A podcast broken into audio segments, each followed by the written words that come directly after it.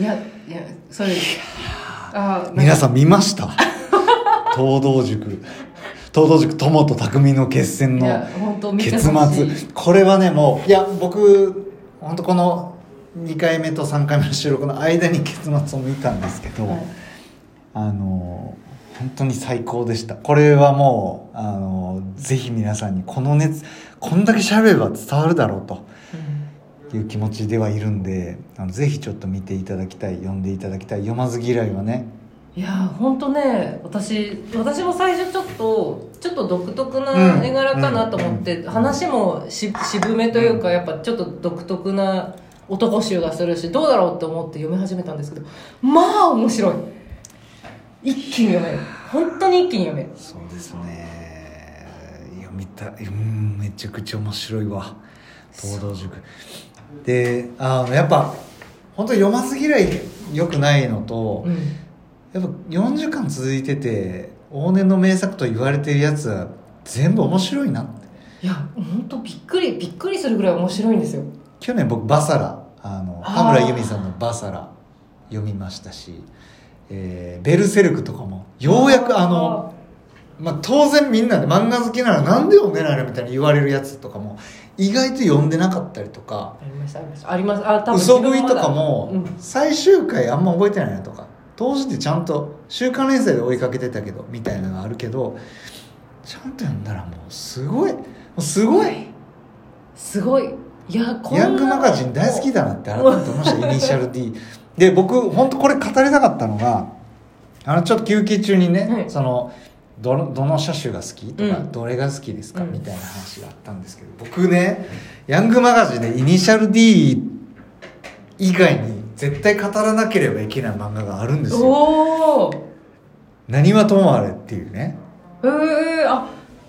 南勝久もう音体ですよ。僕のあの一番好きな漫画「なにわともあれ」でこれも性質的には、まあ、ヤンマガで連載しててヤンキーでで舞台大阪の環状線っていう高速道路。で環状族で車でもうめちゃくちゃ走り回るみたいな。で大阪のイニシャル D みたいな感じなんですよ。でも そうこれ一部二部があって第一部がカタカナの何はともあれで第二部がこのひらがなの。ともだけ漢字で何はあれがひらがなの漫画であの読まず嫌いの人がめっちゃいるんですよ。前提として。でそうどの車が好きって言われた時に僕が一番すぐに出てくるのがえー、あれなんですよね。あれ？箱スカ。箱スカ。あのこれを箱スカは、えー、多分僕が今読んでるイニシャル D の中にはまだ出てきてないんですけど、スカイライン日産スカイラインのカクカクしたやつなんですけど何はともあれに出てきててあの何はともあれの主人公のグッサンっていう子がいるんです。けどグッサンの、えー相方のマーボっていうやつがいてマーボが黒い箱スカを乗ってて。へえぜひ画像検索してください。ぜひ画像めちゃかっこいいです。めちゃかっこよくて、それの黒い箱スカで、だからその、環状レーシングチームで、えーめちゃくちゃイケイケだったんです、そのチームが。グッサンとマーボーがやってる。うん。うんえーそう、そこがスパーキーって言うんですけど、はい。スパーキーの中での黒い箱スカが出てきたら、黒い特攻機と呼ばれていました特攻隊長なんですよ。で何はともあれは感情の車の描写めちゃくちゃすごいかっこいいんですけどえヤンキー色が強いんですよ、うん。喧嘩、うんうん。喧嘩とか、あのードラッグとか、うんうん。えーそういう系がやっぱ強くて、うん、めちゃくちゃ強いそっちの方が面白いんですけどレースももちろん面白くて。でそこの主人公のグッサンはシルビア乗ってるんですよ。へえシルビア。シルビアですか。そう。いいですね。そう。で当然86とかもあって、えーワンダーとか、うん、今はもう時代 VTEC やろみたいな。中で俺はワンダーで行くんやみたいな話とか。僕も車全然そういう昔の走り屋の車全然詳しくなかったですけど何はともあれの知識とイニシャル D の知識がようやくなんかリンクしてきたっていう。シルビアとかね。そう。僕はシルビアかっこいいなと思ってたけど、箱スカはやばいなっていうので。かっこいいね。渋いんですよね。やっぱ旧車っぽいのが好きなんです。僕カクカクしたわかります。ゴツゴツしたやつ。四角いやつそう好ジープとかもいいですね。なんかかかわいらしさと強さとかっこよさが全部ある。うん。そうでイニシャル D はもう純粋に走り屋漫画的な側面で面白いけど、うんうんうん。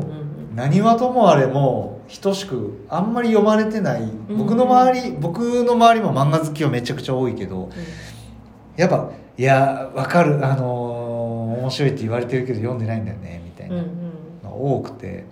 であの分かりやすく言うと「ザ・ファブル」あはい。あの2年前ぐらいで映画化されて今年また映画続編が決まって、で漫画もめちゃくちゃ面白かった「うんうん。ザ・ファブル」を書いてる人の処女作初初初めての連載作品。そうなんですね。が「なにわともあれ」なんですけど絵柄がすごい。第1部と第2部の表紙だけ見てもらったら分かるんですけど全く第1部の絵柄がうまくないんですよ。へえカタカナですよね。そう。第2部の絵柄めっちゃ渋いしかっこいいしまあ言ってみたらヤンキーが好きな漫画って感じなんですけど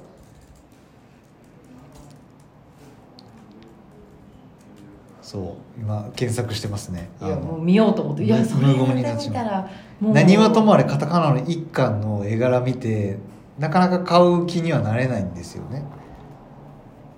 ああなるほど。で最初は別にそういうなんか環状レーシングチームに、えー入った2人が成長していくみたいな、うんうんうん。あの青春成長期間みたいな感じですごいあのヤンキーで男だけど未熟なやつが大人になっていく大人の階段登っていくみたいな漫画でもうめちゃくちゃ人生の選択失敗したりとか、うんうん。これでよかったよかったかなみたいな後悔とかめっちゃするんですけど最初割とギャグ要素強くて、うん。ギャグ要素強いしお下品だし、うんうん。下ネタめっちゃ多いし映画そんなに 上手じゃないから、結構最初読むのしんどいんですけどどんどんやっぱ物語が面白くなってその青臭さとかが。